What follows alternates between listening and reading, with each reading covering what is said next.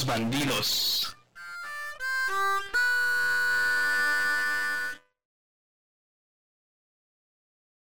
Un saludo a Alan y a todos nuestros escuchas en una nueva emisión de este podcast. Los bandidos. ¿Qué onda, Rodrigo? ¿Cómo andas? Bien, bien, con mucha sorpresa por el tema y el contexto geopolítico actual. Pero bueno, hoy tú nos vas a tratar de explicar cómo se traduce eso en algunas cuestiones para nosotros como consumidores, ¿no? Exacto, hablando un poco de, de lo que está pasando en Rusia, lo que está pasando también a nivel internacional con, la pandemia que, sigue dejando arrastres económicos, comerciales y más aparte, pues, este conflicto bélico que está pasando allá en las Europas, ¿no? Sí, claro. Está muy, muy cabrón. Este, más allá de, los ideales pues, que pueda tener cada uno de, nosotros, y podríamos medio decir, prefiero eh, ser de un team o del otro team. Eso no, no lo vamos a analizar ahorita, no vamos a decir quién está bien, quién está mal, no hacemos eso, pero la idea... Cosas peores, pero eso no. ¿Qué qué? Sí, claro, hacemos cosas peores, ¿no? Bueno, tú, tú haces cosas peores, yo, yo no. Ok, ok. No sé dónde saques esa información, este, pero no, yo todo bien. puros rumores, amigo, puros rumores. Como dice la canción, esa noche yo no andaba allí, ¿no? Estaba confundido. Ajá, entonces, este, pues esperemos que ese conflicto se resuelva lo más pronto posible y sobre todo que pues las atrocidades que se ven en medios, pues se solucionen, se dejen de ver, ya no existan, ¿no? Pero bueno, ahí dejamos esa parte.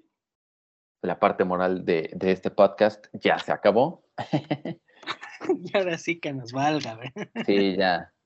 Este, iba a decir algo, pero no, mejor para evitarlo en edición, para evitarlo en edición.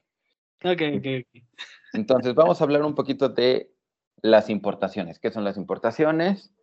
Y obviamente eso, cómo llega a nosotros, a nuestro bolsillo, qué implica para nosotros como consumidores una importación, eh, no sé, mandar traer algo de China, de Estados Unidos, y eh, obviamente con la actualidad, que fácilmente puedes comprar algo en Amazon, en Alibaba, AliExpress, este Mercado Libre, etc. Hay un buen de tiendas, hay un buen de pasarelas y cómo demonios y por qué debería de importarnos, ¿no? Entonces. ¿Por qué nos importan las importaciones, no? ¿Por qué nos importan las importaciones? Seas mamón. Ese es el mejor título que nunca se haya pensado en esta perra vida. Ese va a ser el título del podcast, ¿Por qué nos importan las importaciones? A huevo. A ver, entonces, de lleno, ¿Qué es importar, amigo? Bueno, antes, antes de, ir a la parte de importación, pues tenemos que hablar un poco del contexto de comercio, ¿no? Que comercio es intercambio de bienes y servicios, sea entre eh, personas, entre regiones, entre países, entre continentes, etcétera.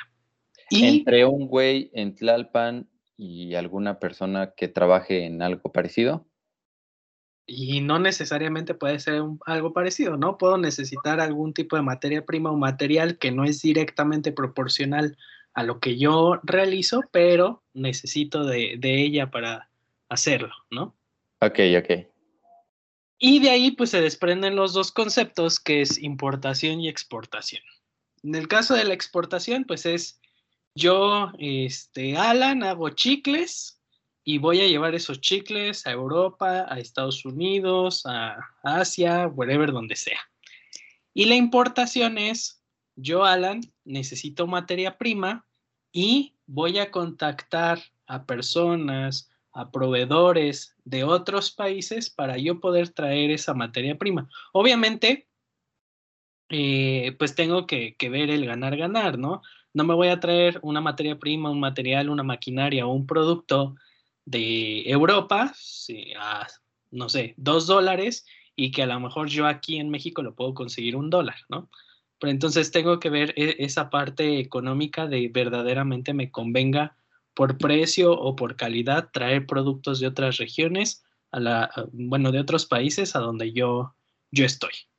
Entonces, cada vez se ha vuelto mucho más importante esta parte del comercio internacional o del comercio mundial con la globalización.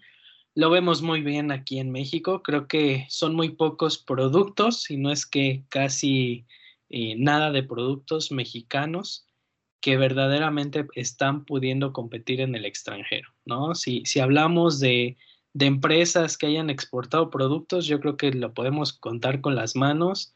Eh, la cervecera más importante, que ya ni siquiera es mexicana, ya la compraron. La cementera. La eh, del pan, güey. La, del, la, del osito, ¿no? La del osito.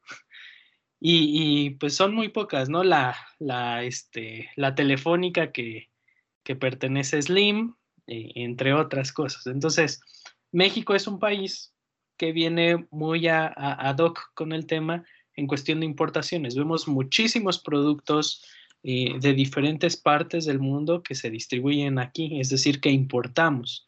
Y no solo productos terminados, como bien lo decía, pueden ser eh, bienes semiterminados o materias primas que a mí me ayudan a producir. Sobre todo México es un gran importador de, tecnología y de maquinaria. ¿Por qué? Porque, bueno, pues nosotros no tenemos esa eh, capacidad productiva para realizarlos, ¿no? Y principalmente, pues ya sabemos por el rollo de la economía. Entonces, a grandes rasgos, eso, eso es un poco de lo que significa importaciones. No sé si quieras agregar algo más. Este, no, no, no. Me parece que lo sintetizas bastante bien.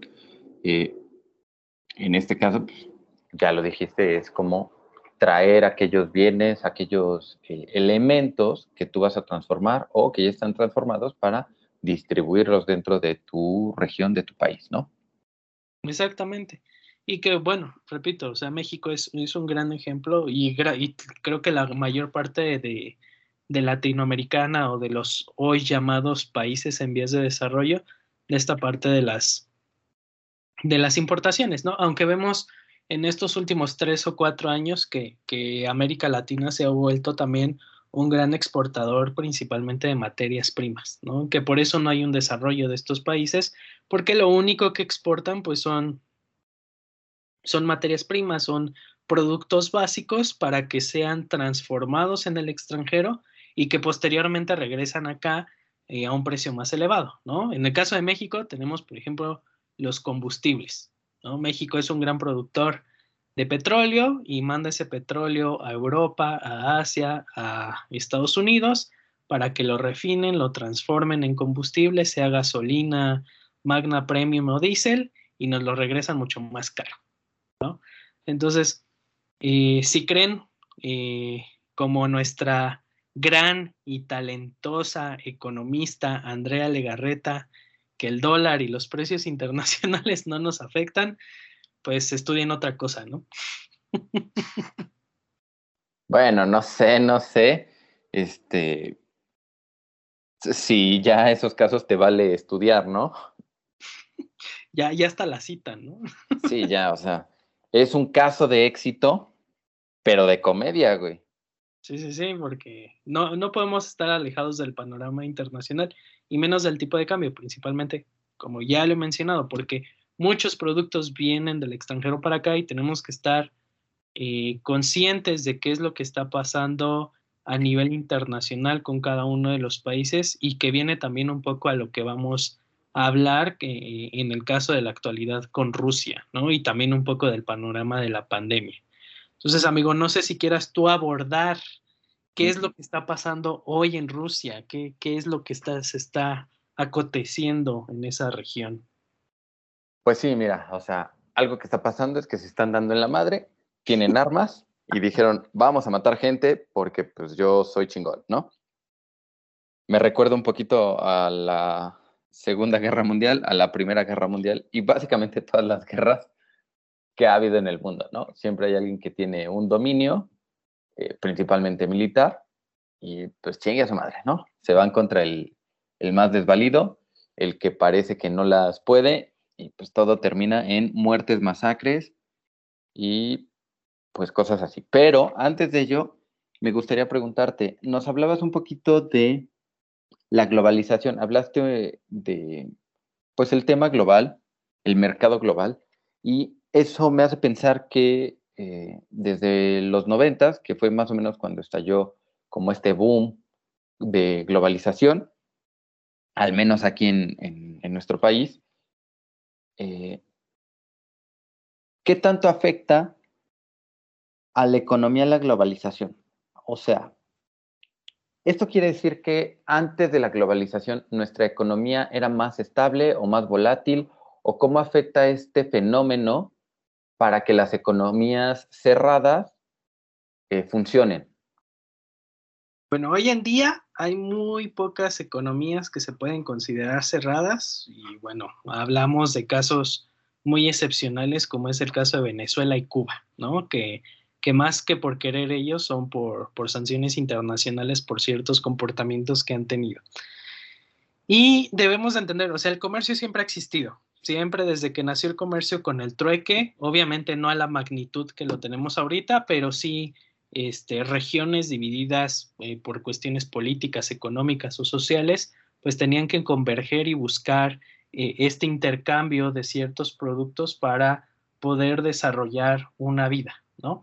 Pero hoy en día, bueno, cobra muchísima importancia eh, económica porque al final cada país aporta algo al comercio internacional. Hablábamos de la parte de Latinoamérica, que al final aporta al mundo cuestiones de materias primas que se necesitan para elaborar maquinaria, que se necesitan para eh, desarrollar tecnología, que se necesitan para desarrollar diferentes tipos de productos, ¿no? No es que nunca haya existido el comercio, siempre ha existido como tal, pero al final la relevancia con la que se ha ido extendiendo, pues hoy a nuestros días es, es importante la medición, ¿no? Y hoy los países tienen algo eh, en común que se miden por algo que se conoce como el Producto Interno Bruto, que es esta parte del crecimiento económico que tiene y que al final se, deriva, y no me voy a meter mucho a términos económicos, pero del PIB,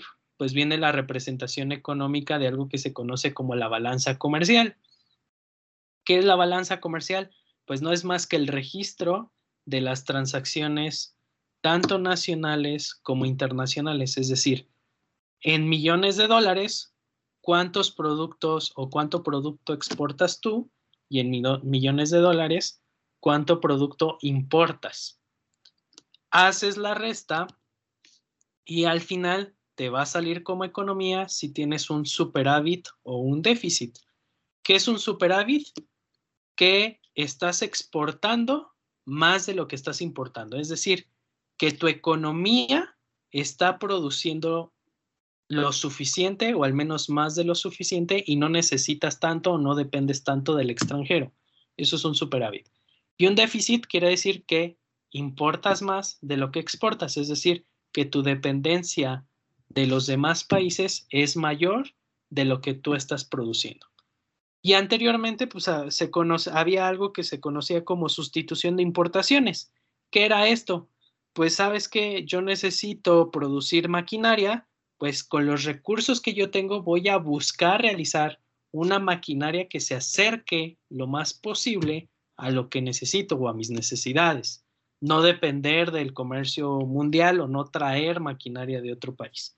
Al final se dieron cuenta que este modelo no funcionaba, que podía generar sí pequeños eh, puntos o picos económicos altos, pero el desplome era, era mayor. Entonces se eliminó como tal este contexto de la sustitución de importaciones y ya se empezó a hablar de un libre mercado, ¿no? De estas transacciones entre países, haciendo acuerdos comerciales, tratados de libre comercio, acuerdos de complementación económica, en donde se buscaba la colaboración mutua para decir, oye, yo necesito estos productos, tú necesitas estos productos, hagamos un intercambio, busquemos mejores precios para los dos y hacemos un comercio mucho más dinámico.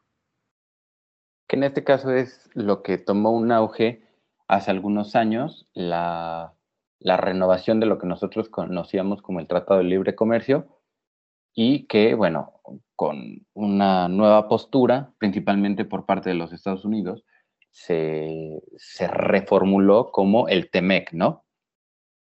Sí, exactamente. Y que al final, bueno, pues son tratados que según los políticos que los firman, y es aquí donde uno está un poco en contra de que sean políticos quienes lo negocien, porque al final siempre el país más débil económicamente es el que las lleva de perder, ¿no? Porque obviamente va a depender más de, las economías más desarrolladas. Entonces, en el TEMEC, ¿quién pierde más? Pues México. Y vendrán muchos economistas y, politólogos y etcétera, etcétera, y dirán, no, es que... Mamadores.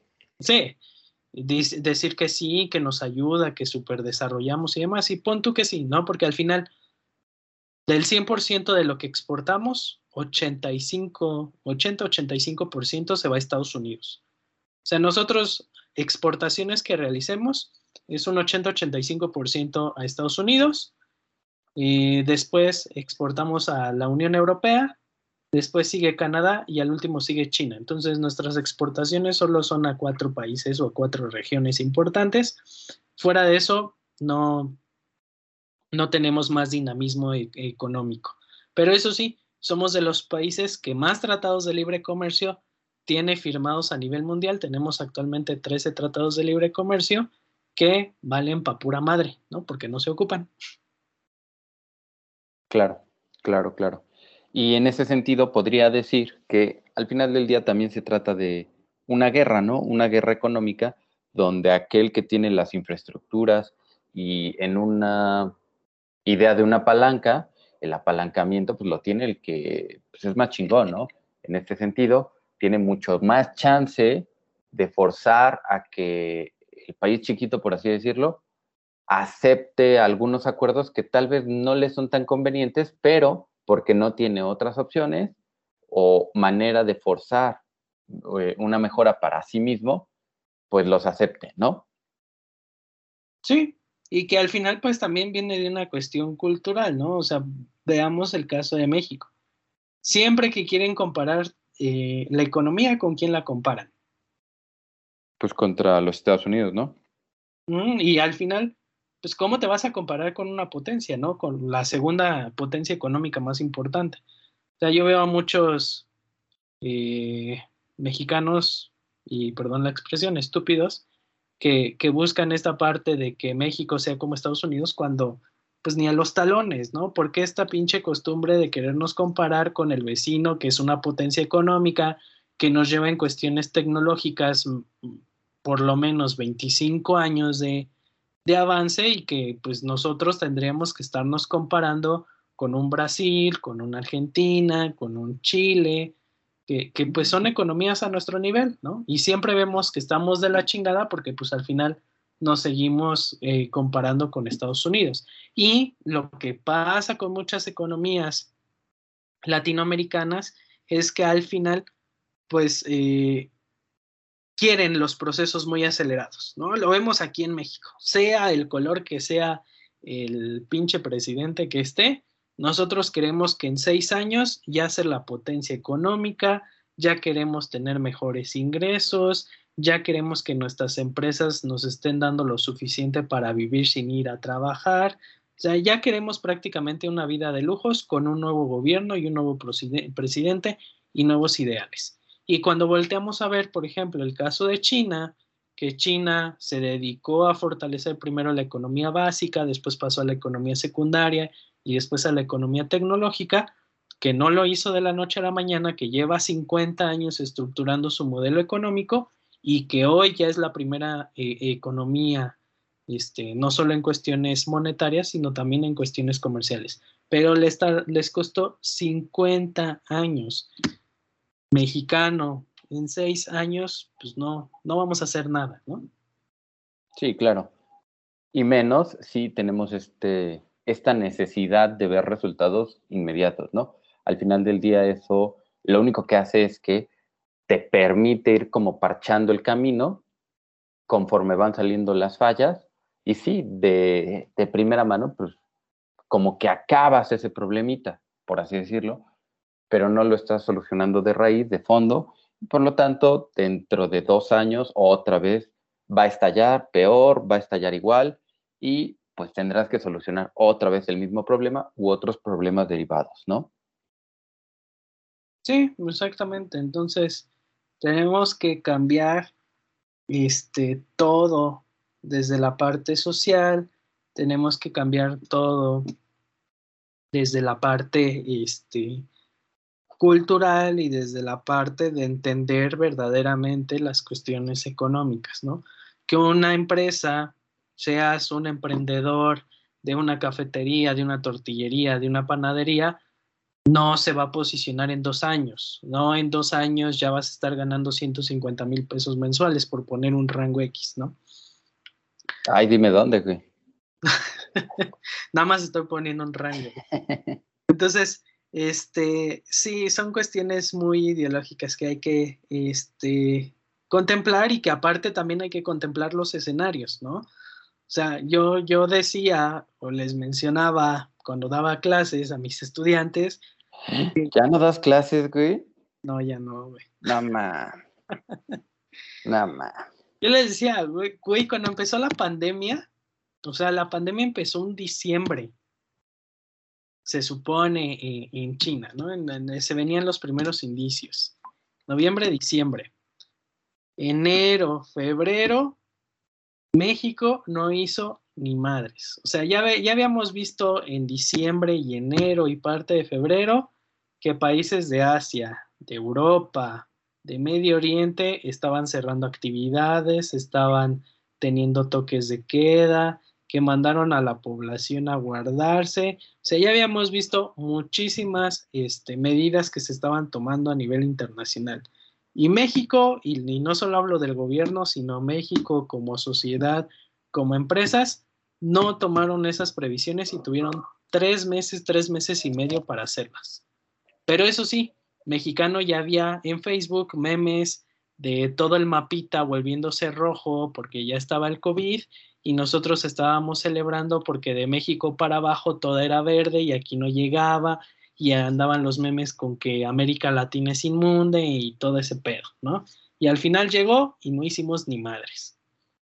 Bueno, pero contempla, obviamente, que nosotros lo hacíamos por el mercado global, güey. Estamos importando el virus, ¿no? Exacto. Sí, empezamos a importar a nuestra gente y, no pusimos restricciones y valió madres, ¿no? Y al final, ¿qué representó? Que se detuvo el comercio. Y, nos valió, nos valió también queso, ¿no? Subieron las gases, bueno, bajó el combustible. Subieron la mota, también el alcohol. E, a eso iba. O sea, bajaron los combustibles, ¿por qué? Porque había sobreproducción y la gente estaba guardada, este, y pues no había consumidores. Entonces, ley de la oferta y la demanda, tienes sobreproducción, no tienes este, gente que te lo compre, pues ¿qué haces? Lo empiezas a rematar, ¿no? y aquí en el caso de México llegó creo que hasta las 12 pesos, ¿no? Y ahí tienes a nuestro cabecita de algodón diciendo que gracias a él fue que bajó la gasolina. Y ahorita que está subiendo otra vez, pues ya nos dice que él no, no prometió nada, ¿no? Pero ese ya es otro rollo. Ese es otro pedo. Ese es otro pedo. Pero vimos también, por ejemplo, la escasez del alcohol, que, aquí se hizo mucho rollo en, el Distrito Federal porque la gente ya no iba a tener cerveza, porque separaron las industrias, no solo nacionales e internacionales. Entonces vino un, un boom importante que no lo habíamos visto en 2020, lo empezamos a ver a finales del 2021 y que hoy en día sigue teniendo repercusiones en el comercio mundial. ¿Por qué? Porque no hay acero que se estaba importando, no había estos mentados chips que tienen los teléfonos, que tienen los automóviles, que tienen las televisiones, que tienen las computadoras y que está parando la producción de lo mismo y hay escasez tecnológica. Entonces, veamos... que también tiene chips, güey? ¿Qué, güey? Las vacunas, güey. Ah, sí, sí. En las jeringas meten los chips y eso es lo que nos están metiendo. Güey, yo estoy preocupado porque a mí me tocó Sputnik, entonces siento que en algún momento voy a escuchar a, Putin diciéndome que necesito este, irme a la frontera de, Ucrania. Sí, está cabrón, está cabrón. Pero, a ver, acerca de eso. Eh, obviamente ya vimos que el mercado actual pues se entiende como una entidad global, ¿no? Salvo estas entidades o economías cerradas que mencionabas que son muy poquitas, nosotros estamos en un panorama global donde no podemos generar de manera eh, individual nuestra visión, ¿no? Nuestra visión del mundo. Y en ese sentido, pues obviamente nos afectan los conflictos bélicos, conflictos, no sé, de producción, conflictos de cualquier índole que sean relevantes, ¿no? ¿Cómo, ¿Cómo se ve afectado, eh, cómo se ven afectadas las importaciones y exportaciones? Porque hay que entender que es, eh, pues sí, son diferentes, pero en esencia son lo mismo, solo que uno va para allá y el otro viene para acá, ¿no? ¿Cómo nos afectan en importaciones y exportaciones a México el conflicto bélico actual? Pues en el comercio internacional hay muchas repercusiones y que ya, ya la estamos viendo principalmente en productos, ¿no? Se habla principalmente en cuestión de Rusia, bueno, pues es, es un, este, un exportador muy grande en cuestión de combustibles y de granos. Entonces se habla, obviamente todavía no hay repercusiones. Ahí iba a hacerte un chiste, un chiste de adolescente. A ver, sácalo, sácalo. Este, dijiste import, no, exportador de qué? De combustibles y de granos. Como mi prima la que tiene acné. Más o menos, por ahí vamos. qué mamón eres. Ya, perdóname. Un chistecito ya nos hacía falta, que ya nos hacía falta. Puta, pero uno bueno, güey, no, no mames. Ah, si quieres uno bueno, güey, aquí está. Entonces, regresando al tema.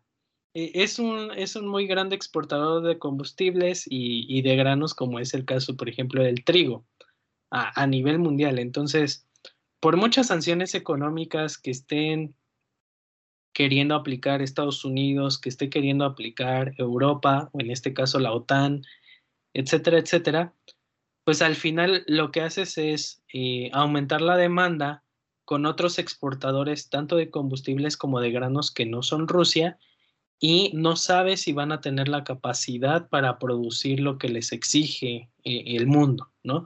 Y que a la larga esto que puede traer, vuelvo a lo mismo, inflación que si la gasolina te cuesta 22, te puede llegar a costar 24, 26 pesos, dependiendo de dónde esté saliendo el combustible. O el trigo, todos los productos derivados del trigo, pues también tengan un porcentaje de inflación. Y aquí es donde lo iba a ligar con, la, con lo de la pandemia, ¿no? De por sí, hemos visto que la inflación ha crecido muchísimo a raíz de la pandemia por esta escasez de productos a nivel mundial y ahora con la parte de Rusia, que, son materias primas, pues todavía la inflación puede aumentar aún más, ¿no? ¿Qué es la inflación? No es más que el aumento eh, de los precios de los productos a nivel mundial. Lo vimos aquí en México, ¿no? Y también se hacen los chistes, eh, que pónganme un litro de gasolina más un kilo de limón, etcétera, porque el limón ha estado a 100 pesos, el jitomate ha estado en 45 pesos, eh, la tortilla que se habla que a fin de año va a estar a 30 pesos, todo eso es lo que puede desencadenar este tipo de acciones o este tipo de, consecuencias que está teniendo Rusia, que está teniendo Ucrania y que están aplicando los países a nivel internacional. Ok, ok. Obviamente esto visto desde la perspectiva, no sé, de la industria, ¿no? Eh, si yo me dedico a producir, no sé, rines para carro, pues necesitaré aluminio, fierro, este, acero y todo eso, ¿no? Metales. Pero, ¿y qué pasa con el consumidor de a pie que, no sé, necesita, por ejemplo, una computadora y que la mandamos traer, no sé, de Estados Unidos o de China? Ahí también aplican, eh, no sé, impuestos de importación, amigo. Yo como consumidor de a pie también tengo que pagar impuestos por traer ese producto. Sí, siempre en el precio final de tu producto van a estar los impuestos, ¿no? Y depende del tipo de, producto que vayas a traer, va a ser este, la cantidad de, de impuestos a pagar, ¿no? Ejemplo, todos los productos que ingresan a México pagan algo que se llama impuesto general de importación. Eso de ley todos los productos lo pagan, que son importaciones definitivas. ¿Qué más pagan todos los productos? IVA, el 16% de IVA. ¿Qué otros impuestos pueden pagar? Bueno, si son productos que pueden dañar la industria nacional, es decir, que se produzcan aquí en México, pagan algo que se llaman aranceles o cuotas compensatorias. Ejemplo, México produce zapatos. León es una de las regiones más importantes. Entonces, países que quieran traer eh, su producto a venderlo aquí en México, ejemplo de China, pues aparte del impuesto general de importación, aparte del IVA, pagan aranceles y pagan cuotas compensatorias que no son más que eh, impuestos por, por, darle su nombre, para que el, el producto perdón, se encarezca y pueda competir con el producto nacional. Hay otros productos que pagan JEPS, que es el impuesto especial sobre productos y servicios, que lo pagan todos los productos que eh, dañan el medio ambiente, a los animales o a la salud humana, ¿no? El caso, por ejemplo, combustibles, pagan impuestos, el alcohol, paga el JEPS, eh, los cigarros pagan JEPS, etcétera, etcétera, etcétera. Entonces, sí, siempre que haya un aumento de los impuestos de comercio exterior, al final va a repercutir en el precio final del producto y lo que yo voy a pagar por él. Ok. Entonces, los mercenarios no pagan impuestos, ¿no? No, pues obviamente el mercado, todo el mercado negro, pues de alguna forma tiene que pasar, ¿no? Por el país. Entonces, pues tan solo la zona del centro, este, donde todos nos vamos a surtir de vez en cuando, los pequeños proveedores o los pequeños negocios van al centro y compran la llamada fayuca, pues no es un producto de, de procedencia legal, sino es un producto que pasó por mercado negro y que se vende a precios muy económicos aquí. Y que eso es lo que le llama la atención al consumidor, ¿no? Sacrifica un poco eh, la calidad o las complicaciones para adquirirlo a cambio de tener un precio pues mucho menor, ¿no? Exactamente. Y que al final, bueno, pues termina afectando porque obviamente este, va a haber más demanda de este tipo de productos ilegales que sobre los productos legales y deja una merma económica importante. Así que ya lo saben, chavos, si están consumiendo alcohol adulterado, pues nos están dañando, chavos, nos están dañando, no sean así. Y pues listo, ¿no? Eh, pues listo, amigo, no sé, no sé, ¿qué más quieres agregar? Pues nada, la verdad es que ya se me había olvidado cómo grabar porque... Sí, se notó, güey. Hace rato se escuchaba ahí la alarmita de, del Putin llamándote. El Yo dije, ahorita va a estallar este cabrón. Me está citando, me está citando. Sí, sí, sí. Pero ya, ya, ya nos hacía falta, qué bueno que, que volvemos a, a, los micrófonos. Hay micrófonos como si tuviéramos un estudio, güey. Sí, sí. Todos mamones, pero bueno, este, muy felices de volver. Este. A ver cuándo se publica. Esperemos que se publique antes de que se termine la guerra en Rusia. No sé, lo vamos a dejar para ver cómo se va desarrollando el conflicto eh, geopolítico. No queremos que después mi querido Putin vaya a tomar esto como, como una afrenta para venir a invadirnos y conquistarnos, ¿no? Exactamente. Pero está bien. Eh, pues listo, amigo. Mm, me agradó mucho el tema. Espero que a, a nuestros bandidos también les sirva un poquito saber más o menos a qué nos referimos con importación. Tal vez creemos, eh, el consumidor normal, creemos que pues, los productos simplemente se venden como si fueras a la tiendita de la esquina y dices, pues dame tres pesos de acero, ¿no? O sea, sí, pero eso conlleva algo y obviamente puede afectar a la industria local y por lo tanto tienes que, pues, llevar, ejercer algunas políticas, sanciones, sobre todo para equilibrar lo que, lo que tú nos comentabas de la industria y la economía eh, pues de cada país, ¿no? Sí, digo, te la mamas con tus tres, tres pesos de acero, pero sí, más o menos esa es la idea. Bueno, güey, es que, o sea, dame chance yo, no sé cuánto cuesta el acero, o sea. Pinches clavos, güey, de acero que te dieron por tres pesos, ¿no? O bueno, sí, o sea. Pero, pues yo para qué necesitaría cero, güey. O sea, yo no, yo no necesito nada de esas cosas. Tú porque eres che carpintero y tapicero, güey, en tus tiempos libres. Pero yo, yo no, güey, yo no. Sí, tienes razón. Pues listo, amigo. Eh, si no tienes nada que agregar.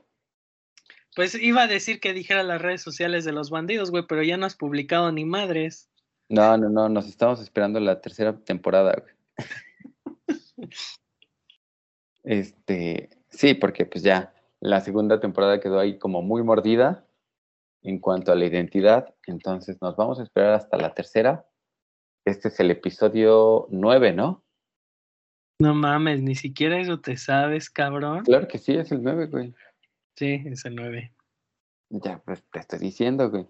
Episodio 9, ya pronto cerramos temporada 2 y retomamos en la tercera. Que este ya tenía que haber cerrado, bueno, tenía que haber cerrado el anterior, ¿no? No, no, no, porque... Ah, pues sí, güey. sí, es cierto. Bueno, fue el pilón de la segunda temporada. Sí, porque sabemos que a, nuestros escuchas, a nuestros bandidos, les encantan nuestros contenidos y pues siempre piden más, ¿no? Sí. Había que darles ahí un extra, un pilón. Dicen que lo bueno siempre se tarda en llegar. Y enos aquí, enos aquí. La vacuna, por ejemplo, no tardó en llegar y mira cómo estamos, güey. Exacto. a punto de ayudar a Putin en su en su guerra. Sí, eh, o sea, digo, a mí no me ha tocado dosis este, rusa, por lo tanto todavía no puedo hablar en ruso, pero en cualquier momento, cuando me la pongan, yo ya empezaré. Protishnaya algo así, ¿no? No sé. Pero bueno, ya cuando pase, nos iremos a las filas de, de, de la marcha. Sí, sí. Pues vámonos, amigo. Pues vámonos, este, recordamos, digo, solo por si quieren ir a, a pescar algo ahí, a comentarnos algo, las redes en Instagram, bandidos, eh, bajo mex, y listo. Eh, también ayúdanos con tus redes, amigo. Alan Garme o Pedro Alan García Mesa en YouTube en, Spotify, en Spotify, en Spotify no, en YouTube y en Instagram. Buenísimo. Y a mí me sigan también en Instagram en eh, arroba rar.villa y con gusto los atenderemos en, en esos medios. En algunos eh, días. Sí, digo, respuesta tal vez algo lenta, pero, pero segura, ¿no? Eh, y ya nada más aprovecho esta plataforma para recordarles, este, no favorecemos la violencia, a pesar de que en México y, la región donde nosotros vivimos es, es muy complicado ir en contra de ello, nosotros podemos hacer un poquito más y si nosotros que estamos en un estadio para vivir, para gozar una dinámica deportiva, pues no lo convirtamos en, pues en una guerra civil. Así que, pues listo, solo quería dejar ahí esa bonita reflexión. Y pues listo, amigo.